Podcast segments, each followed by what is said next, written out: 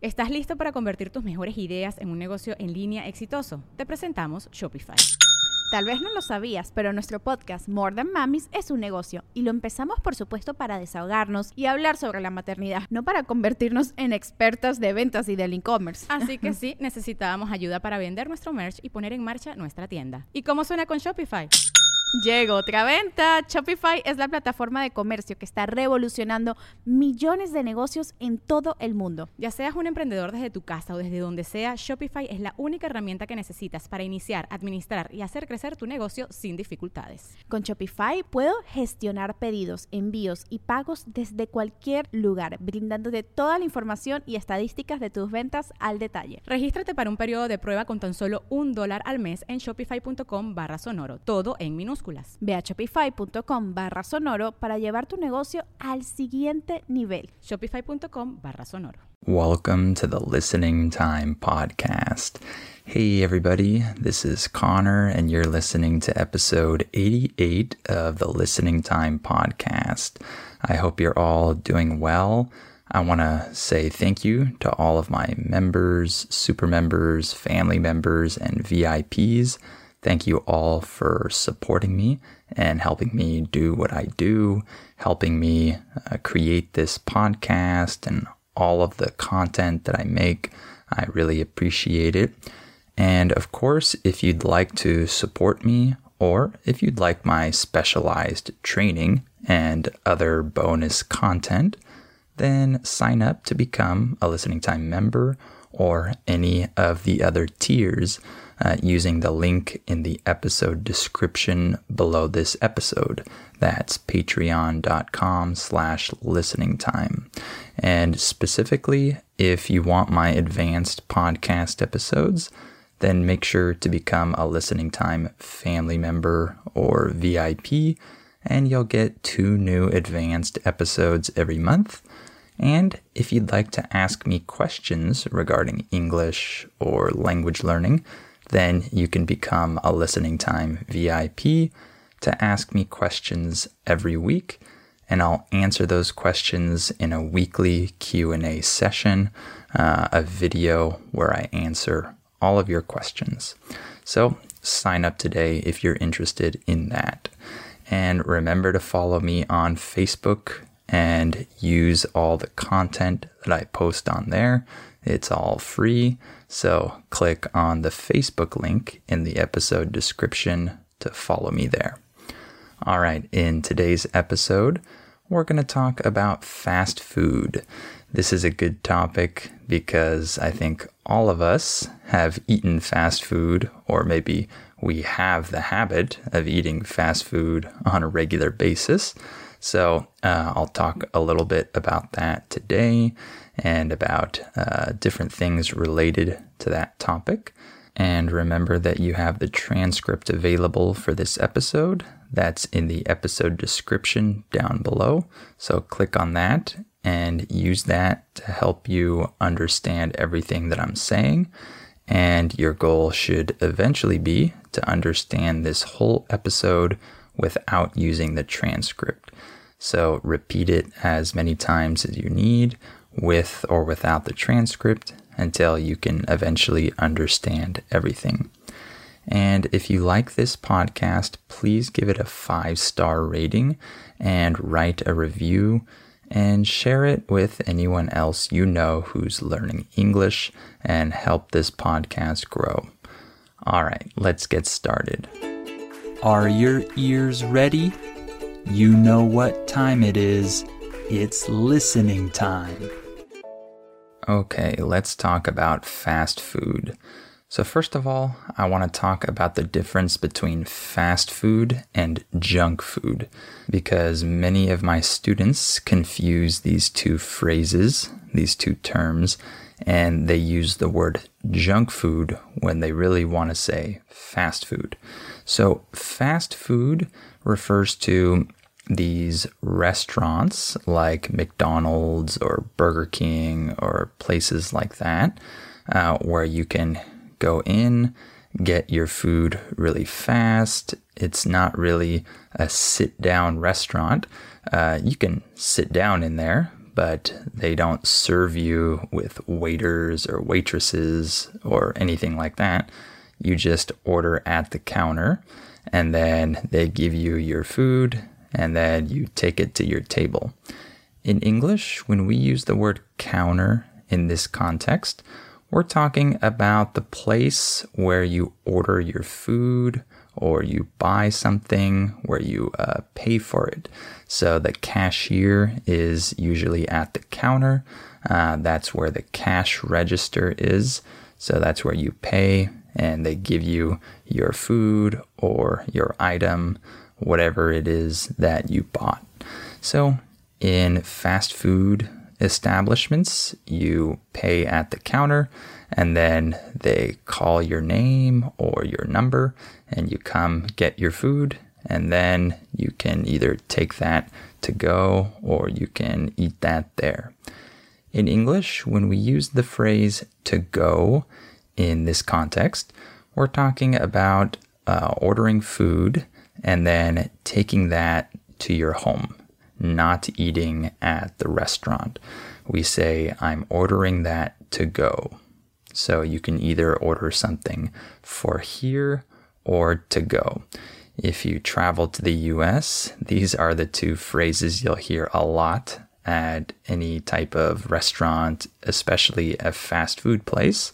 They'll say, Would you like that for here or to go? Okay. So, uh, a lot of people eat fast food at the restaurant, and a lot of people also order it to go. It just depends on people's uh, preferences. So, uh, this is fast food. That's what I'm referring to when I say fast food. Junk food, on the other hand, this is food that isn't good for you. Any food. And usually we uh, use this term to refer to processed food that you might buy from the store, like a bag of chips, for example, or a chocolate bar, or something like this. Um, junk food is just any food that isn't good for you. So it's not referring to uh, McDonald's or Burger King and those places.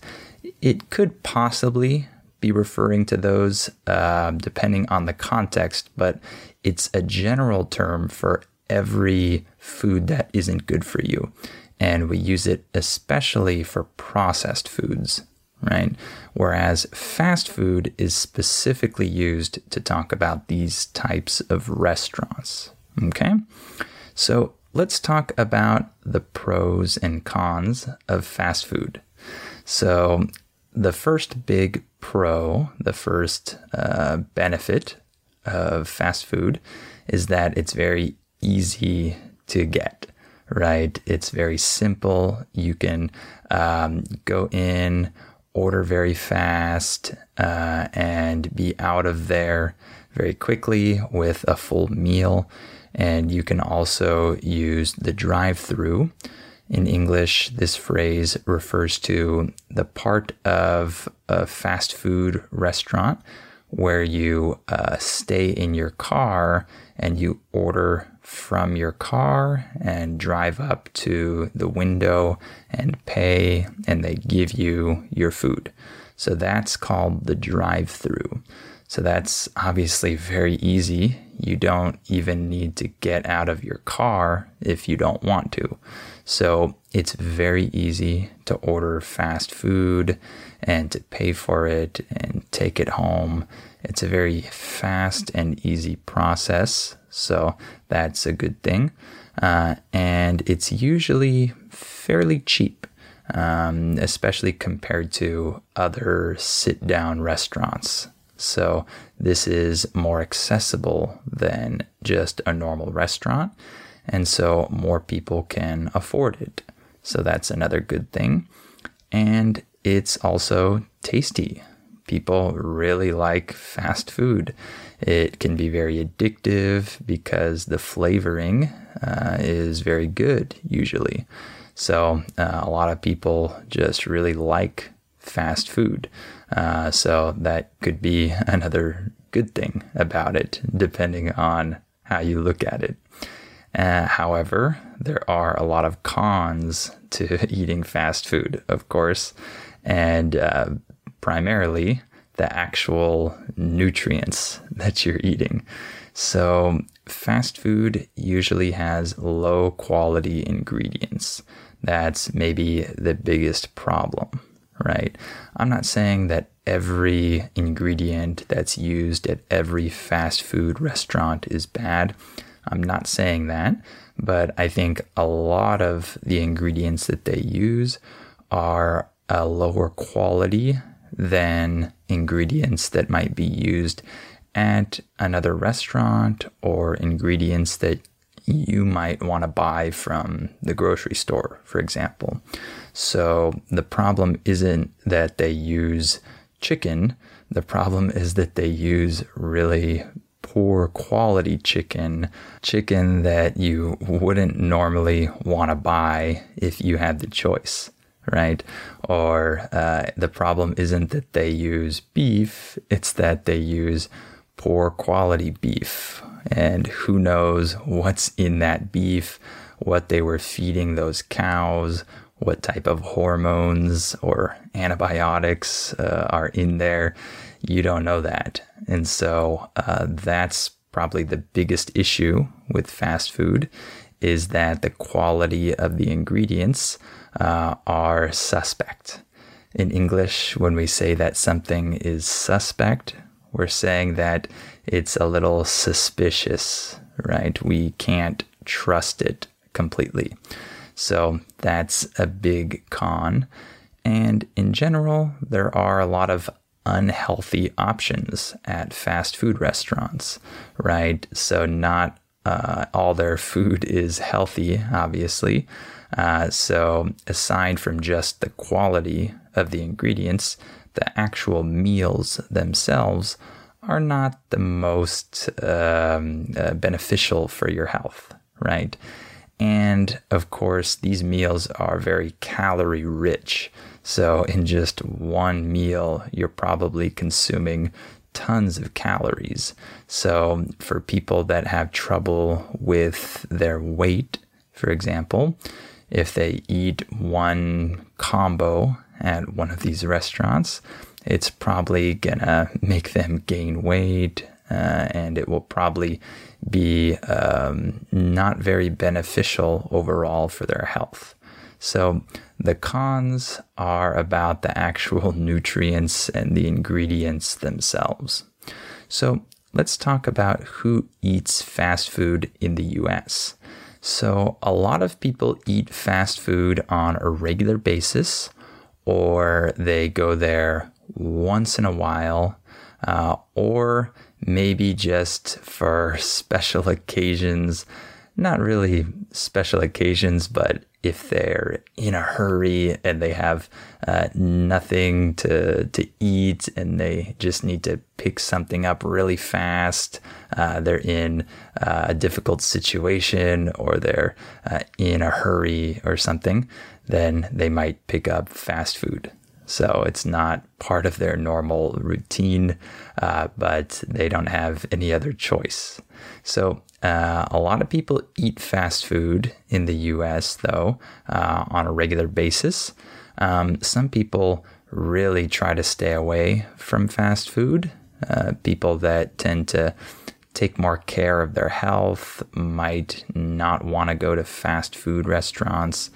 And I'm not saying that everyone who eats fast food on a regular basis is unhealthy. Uh, I don't want to uh, say that here. Um, but what I'm saying is a lot of people that are very health conscious, they don't like fast food. So you probably uh, know people like this in your country, wherever you're from. Uh, so it, it, tends to be like that. Uh, the more health conscious you are, the less you like fast food. But even health conscious people also eat fast food sometimes. That's uh, a normal thing for people. So in the US, unfortunately, a lot of the poorer people, um, they view fast food as the best option because it's cheap, it's easy, it's accessible for them. So, unfortunately, uh, a lot of people that are in the lower class, um, they view this as uh, something that uh, they can afford and it's maybe their only option, right? That's obviously not true for most people. They could find uh, maybe cheaper options at the grocery store, um, but uh, at these fast food establishments, they get a whole meal prepared for them, the whole combo with all the tasty food and it doesn't require any effort. So it seems like the cheapest way to get a meal prepared for you that tastes good, right? So because that's the idea that uh, is prevalent in the US, a lot of poor people uh, will go eat fast food on a regular basis. I've known people that eat fast food every single day in the US. I'm not exaggerating. So, this is unfortunately a habit that uh, a lot of people have. Um, but even people that are middle class or uh, have money, even they might eat fast food on a regular basis. So, I don't want to pick on the lower class here. Uh, in English, when we say that you pick on someone, we're saying that you uh, be mean to someone or criticize someone. I definitely don't want to pick on the lower class. Uh, they have this legitimate concern about their finances, and fast food is a good option for their finances. So don't get me wrong, I don't want to criticize the lower class of people. I just want to talk about how uh, unfortunate it is that we have um, this low quality food that so many people consume on a regular basis. And like I said, uh, it's not just the lower class, the middle class uh, also consumes a lot of fast food. Uh, you'll see uh, people that have money, um, but uh, instead of going to a healthier place or preparing their own food, they also go to fast food restaurants. And this is really common for high schoolers or younger people, for example. They might uh, not think so much about their health. And even though their parents have money, um, they still want to just go to the fast food restaurant because they like it, right? Um, so a lot of people eat fast food in the US. This is a very normal thing. Um, and in other countries, of course, fast food is common as well. I've talked to many students of mine in different parts of the world uh, that uh, really like fast food. They think it tastes great, or they really love going to McDonald's in their country. And I know that the same fast food restaurants have food that tastes different in different countries. So a hamburger from McDonald's might taste different in the US and in Spain, for example. So I thought that was uh, pretty interesting to uh, try fast food for the first time abroad uh, when I ate it in Mexico and then also uh, when I ate it in Spain as well, I could taste uh, some difference in the fast food. It's pretty interesting. Um, and let me talk a little bit about my experience with fast food. Um, when I was really young, I didn't eat fast food. My mom did not want us to eat fast food. Uh, I don't even remember having a normal hamburger for uh, years when I was young. I think um, I discovered it a little bit later than other kids. Um, I'm not saying that hamburgers in general are fast food. Definitely not. But uh, I'm just saying that in general, I didn't even try my first hamburger until after you know the normal time when other kids were already eating hamburgers. So I didn't know much about fast food when I was a young child, uh, but then eventually we started to eat a little bit of fast food. Uh, not very often, but we would go there once in a while. And when I ate the most fast food in my life was when I was in high school. Like I mentioned before, this is a very common thing in the US where high schoolers will go to a nearby fast food establishment after school. And this is what I did. Almost every single day after school, a group of people would go to one of the few different fast food establishments that were right near uh, the high school. And so I didn't eat this every day, but every day there were people that I knew, friends of mine, that went to one of these places. So I had this option. Uh, I could always go with um, one of these people or with a group of people to go eat fast food. And many other high schoolers do the same thing.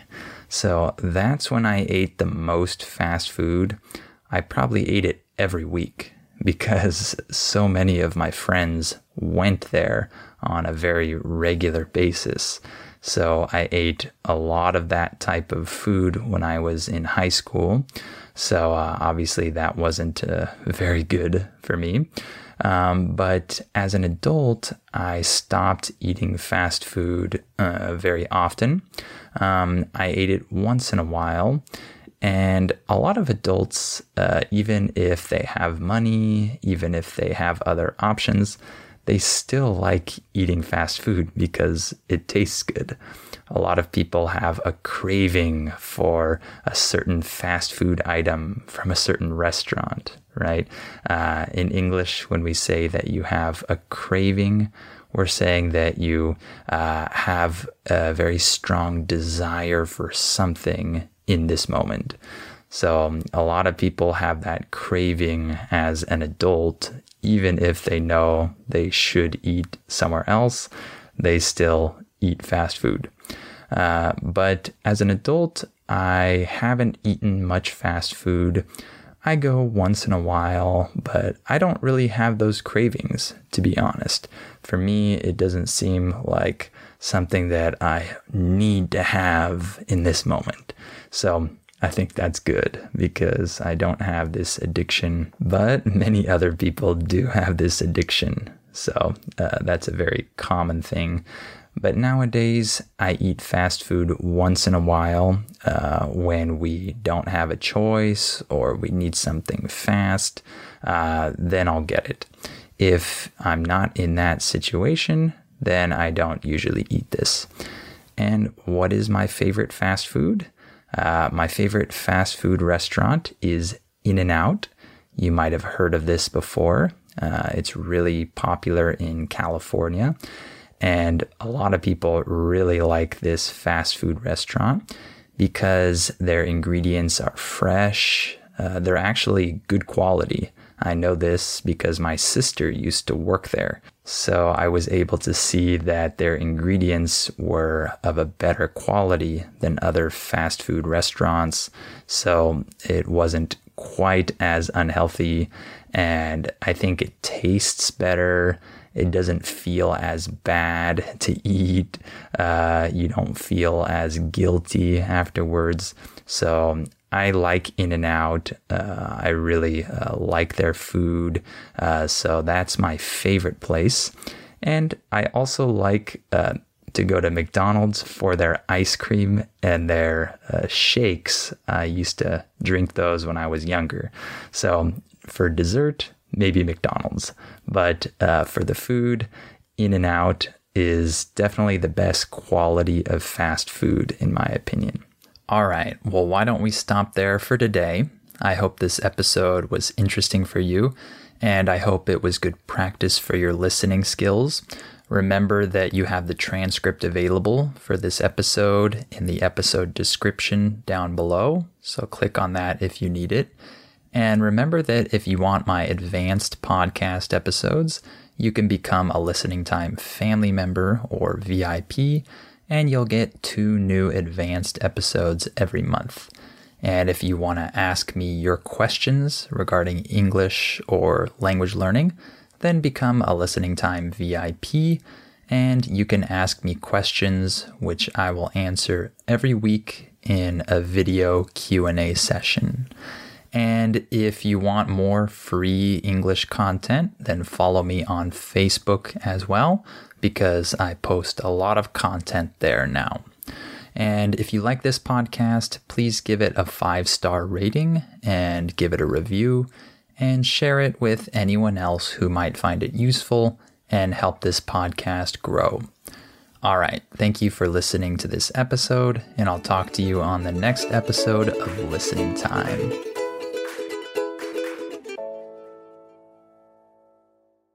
Before we continue, let me tell you about our sponsor, Rosetta Stone. As you all know, learning a language is challenging. Well, Rosetta Stone is a great tool that can help you with this challenge so you can improve your English or learn any of the other 25 languages that it offers. Rosetta Stone has helped millions of people learn foreign languages over the last 30 years. The idea behind Rosetta Stone is to provide you with a more natural and intuitive language learning method compared to other types of courses. Instead of focusing on tests, drills, or boring memorization, Rosetta Stone helps you develop your language skills naturally using interesting stories, dialogues, and visuals. In this way, you'll learn the language a little more like a child learns their first language, not just by memorizing things, but through engaging exposure to the language. Rosetta Stone is also convenient to use because of the flexibility of its lessons. They're full of helpful content, but they're also pretty short and you can do them whenever you have the time. This will help you work them into your schedule more easily. And one other cool feature that Rosetta Stone has is its speech recognition tool called TruAccent. It can detect the differences between your pronunciation and a native speaker's pronunciation, so it can give you feedback on how you're pronouncing words and help you improve. As you can see, Rosetta Stone is a language learning tool with a ton of value. Don't put off learning that language. There's no better time than right now to get started. For a very limited time, Listening Time listeners can get Rosetta Stone's lifetime membership for 50% off. That's 50% off unlimited access to 25 language courses for the rest of your life. Redeem your 50% off at rosettastone.com slash listening time today.